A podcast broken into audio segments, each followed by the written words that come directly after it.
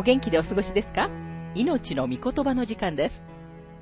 この番組は世界110カ国語に翻訳され、1967年から40年以上にわたって愛され続けている J. バーノン・マギー神学博士によるラジオ番組、スルーザ・バイブルをもとに日本語訳されたものです。旧新約聖書66巻の学びから、イザヤ書の学びを続けてお送りしております。今日の聖書の箇所は、イザヤ書28章2節から27節と29章1節から5節です。お話はラジオ牧師福田博之さんです。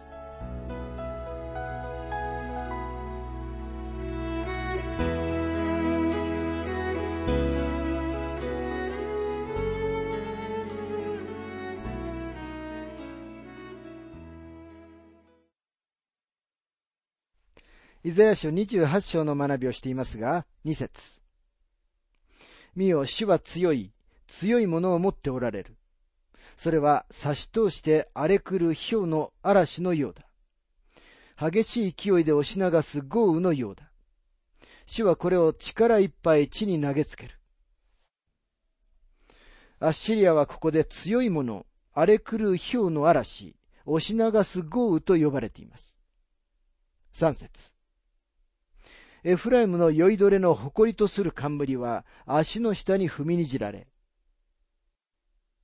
神様の裁きがあなたは気に入らないかもしれません。でも神様は弁解はされません。神様は単にご自分がこうされたと私たちに語られるだけのことです。預言者は酔いどれの将来についてここからまた続けます。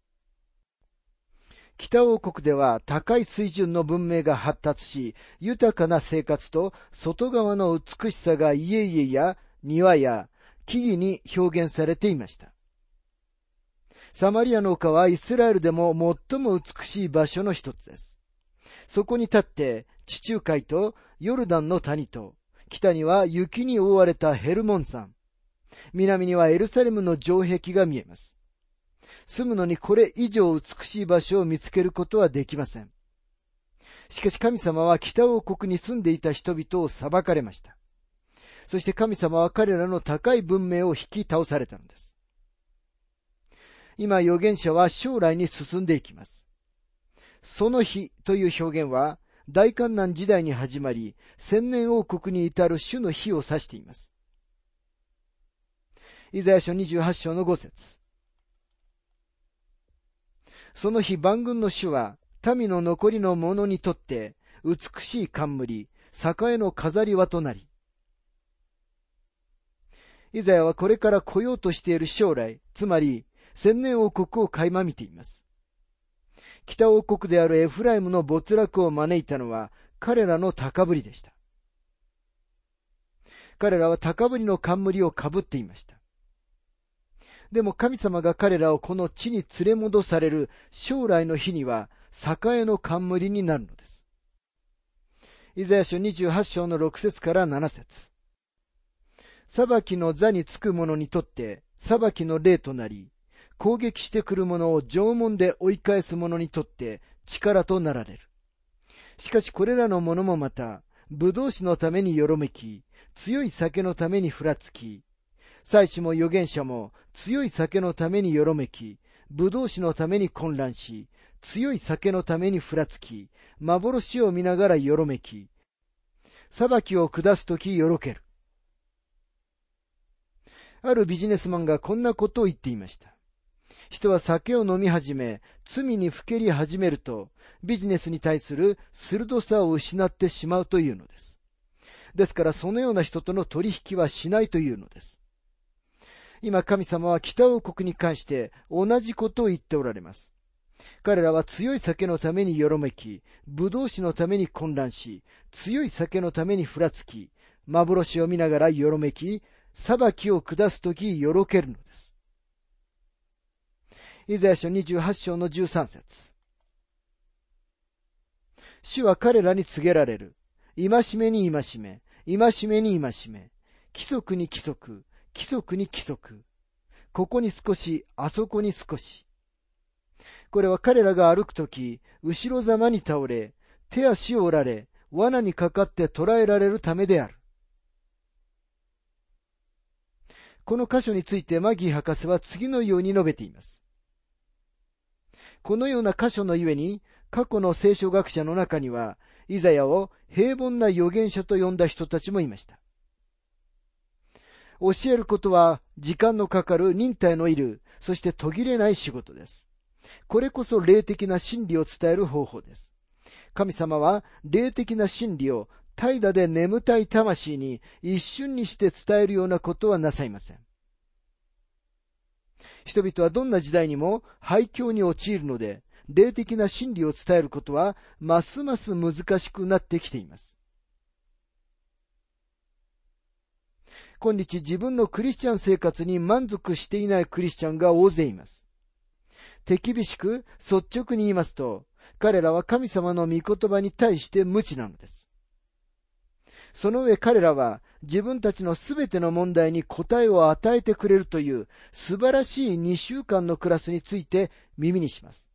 どのように自分たちの結婚生活の問題を取り扱うか、どのように義理の母親とうまくやるか、どのように自分の子供たちを正しく導くか、そしてどのように模範的な従業員になるかを学ぶというわけです。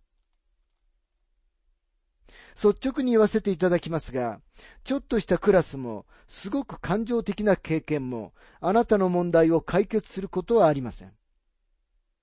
クリスチャン生活を成功させる近道などないのです。クリスチャンとして成長するには唯一の方法しかありません。あまりにも平凡で普通なので、口に出すのをためらうほどです。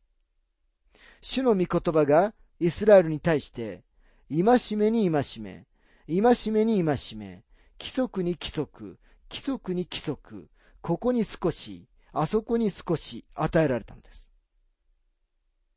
神様の御言葉を学ぶのは、毎日毎日の骨の折れる仕事でした。では彼らに一体何が起こったのでしょうか？イスラエルはその仕事をやり遂げなかったのです。彼らは後ろざまに倒れました。つまり廃墟者の状態にあったのです。今日それと同じ状態にいるクリスチャンが大勢います。その人たちが他の人よりも弱いということではありません。ただ単に彼らが神様の御言葉に十分な時間を割かないのが問題なんです。この方法はあまりワクワクするようなものではないことは分かっています。でも、戒めに戒め、規則に規則という地道な方法がクリスチャン生活の中で成長していく唯一の道なのです。イザヤ書28章の14節それゆえあざける者たち、エルサレムについて、この民を物笑いの種にする者たちよ、主の言葉を聞け。北のイスラエルに来ている裁きは、南のユダに対する警告となるべきでした。エフライムはエルサレムに語り、エルサレムは今日の私たちに語り、そして神様の御言葉は私たちすべてに語ります。まるで神様がこの書を過去に書かれたのではなく、今日の、また将来の私たちのために書かれたように見えます。イザヤ書28章の15節あなた方はこう言ったからだ。私たちは死と契約を結び、黄泉と同盟を結んでいる。たとえにわか水が溢れ、超えてきても、それは私たちには届かない。私たちはまやかしを酒どころとし、偽りに身を隠してきたのだから。この死と黄泉との契約とは何のことでしょうか？ダニエルは私たちにイスラエルが反キリストと結ぶ将来の契約について語ります。その反キリストとは、やがて来る君、罪の人、神様を認めない者、わがままな王、海から上がってくる獣と陸からの獣、サタンに支配されている者のことです。ダニエル書9章の27節にはこのように書かれています。彼は一周の間、多くの者と固い契約を結び、半周の間、生贄と捧げ物とをやめさせる。荒らす忌むべき者が翼に現れる。ついに定められた絶滅が荒らす者の上に降りかかる。イザヤ書28章の16節見よ私はシオンに一つの石を礎として据える。これは試みを経た石。固く据えられた礎のたっとい頭石。これを信じる者は慌てることがない。今日人々の人生の中の虚偽と大観難時代に向かって一直線に雪だるま式に転がり落ち続けるごまかしに対する答えは何でしょうか神様はすでにその答えを出されました。その答えとは土台です。試みを経た石、たっとい頭石、確かな土台なんです。その土台を信じる者は慌てる必要がありません。第一ペテロの手紙2章の6節から8節で、シモン・ペテロは、この石がキリストであることをとてもはっきりと語っています。第一ペテロ2章の6節から8節なぜなら聖書にこうあるからです。見よ、私はシオンに選ばれたいし、たっとい礎石を置く。彼に信頼する者は決して失望させれることがない。従ってより頼んでいるあなた方にはたっといものですが、より頼んでいない人々にとっては、家を建てる者たちが捨てたいし、それが礎の石となったのであって、つまずきの石、妨げの岩なのです。彼らがつまずくのは、御言葉に従わないからですが、またそうなるように定められていたのです。イザヤ書28章の17節私は公正を、計り縄とし、正義を重りとする。氷はまやかしの酒どころを一掃し、水は隠れ家を押し流す。この人々に対する裁きは徐々にやってきます。今日も裁きはそのように来ると思います。時には裁きは突然やってきます。でも徐々に来る裁きは突然来るものよりも一層悪いのです。なぜなら普通、その過程があまりにもゆっくりなので、人はその裁きに気づかないからです。イザヤ書28章の20節寝床は身を伸ばすには短すぎ、毛布も身をくるむには狭すぎるようになる。足がはみ出てしまったり、斜めに寝なければならないような短い布団に寝るのは嫌なものです。神様はこの人々にこう言っておられるのです。私はあなた方に短い布団を与える。掛け布団もほんの少し短いのだ。ユダにはこの裁きが100年近くも来ませんでしたが、ついにやってきたのです。さて、残りのこの章は、ほとんど麦と毒麦の例え話のようです。彼はいろいろな種類の穀物、硬い穀物、柔らかい穀物について、そして様々な脱穀の方法について語ります。イザヤ書28章の25節その地面を鳴らしたら、ウイキョウを巻き、クミンの種を巻き、小麦を畝に、大麦を定まった場所に、裸麦をその境に植えるではないか。穀物はウイキョウ、クミン、小麦、大麦、そして裸麦、つまりライ麦です。27節ウイキョウは脱穀機で打たれず、区民の上では脱穀者の車輪を回さない。ウイキョウは杖で、区民は棒で打たれるからである。農夫は柔らかい穀物を周回するには気をつけなければなりません。それぞれの穀物が違うのです。今、イザヤは神様が裁かれるのもこのようだと言っています。裁きは収穫として語られています。個人やあるいは国が実際に自分たちに下される裁きの性質を決定するのです。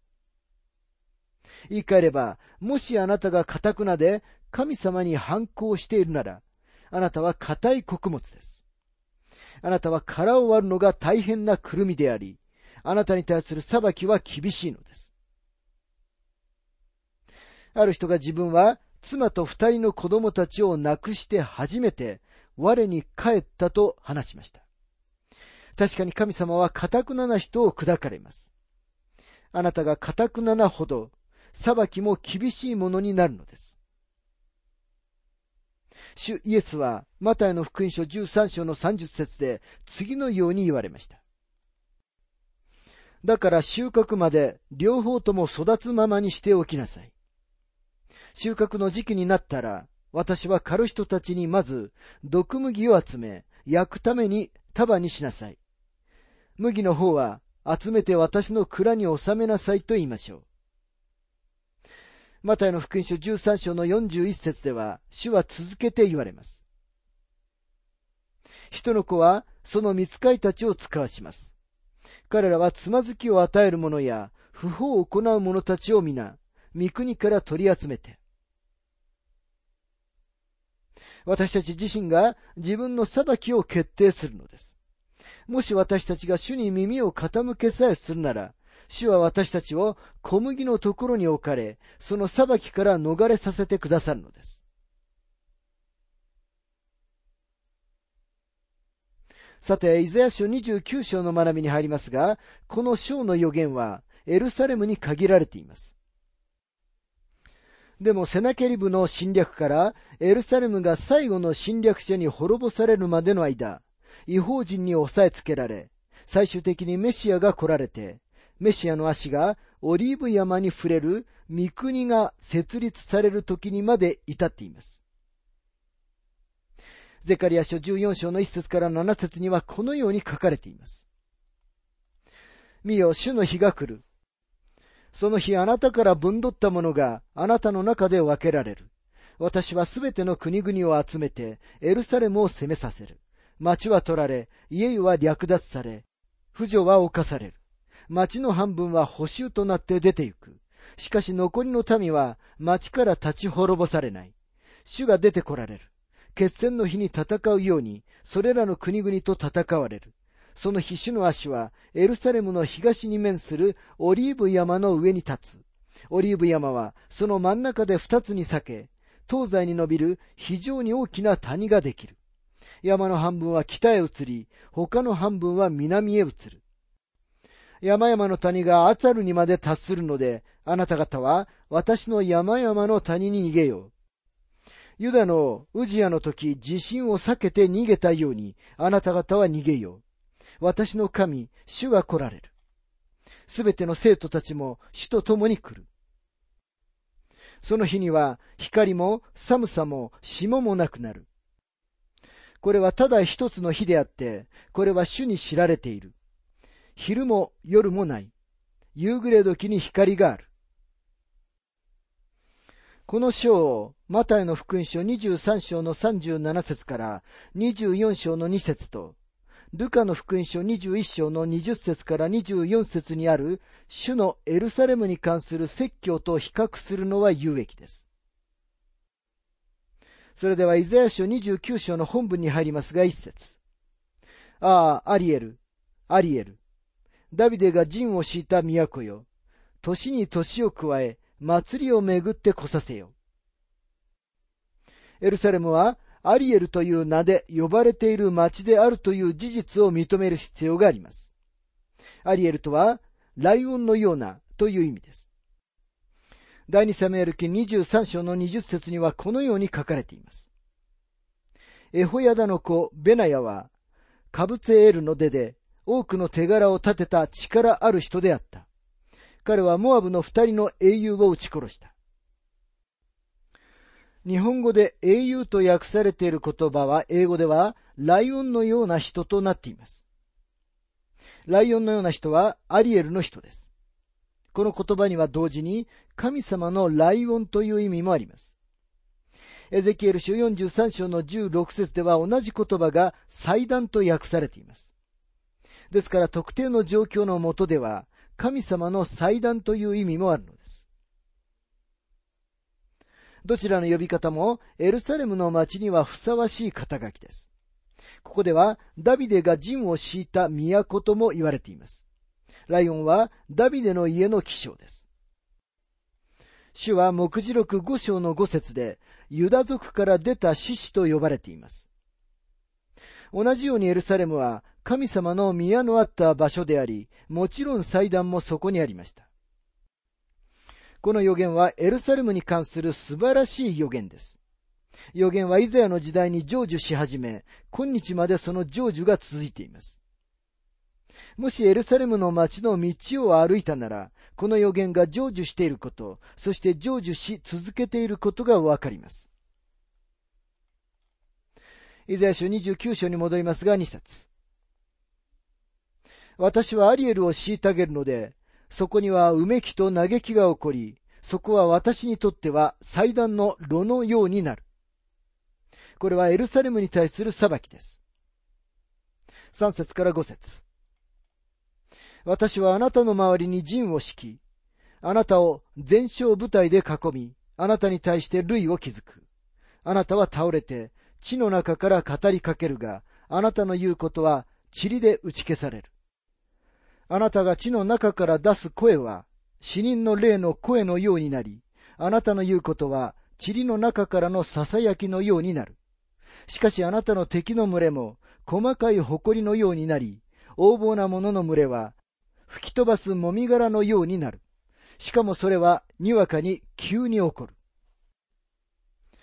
この予言はルカ21章の24節にある違法人の時の始まりとなったネブカデネザルによるエルサレムの町の侵略と滅亡の前に与えられた予言です。主は違法人の時の終わるまでエルサレムは違法人に踏み荒らされると言われました。ルカ21章の24節人々は剣の刃に倒れ、捕虜となってあらゆる国に連れて行かれ、違法人の時の終わるまで、エルサレムは違法人に踏み荒らされます。エルサレムは他のどの町よりも何度も包囲され、占領されてきました。エルサレムは歴史を通して他の国から27回包囲され、ほとんど毎回町は占領され、滅ぼされました。ですから主が歩かれたのと同じ場所を正確に歩くことはできません。なぜなら、エルサレムは主の時代よりもずっと高いところにあるからです。例えば今日、ベテスダの池はおよそ15メートル下にあります。主イエスはそこを歩かれたのです。ソロモンの神殿はおそらくオマールのモスクが立っているところから30メートル以上も下であったことはかなり明らかです。そのように、この町は何度も滅ぼされ、毎回平らにされて、その残骸の上に町が再建されたのです。ネヘミヤは瓦礫と残骸の中からエルサレムの城壁を建てたのです。修理のためによそから岩が運ばれてくる必要はありませんでした。そこには彼らが使い切れないほどの岩がありました。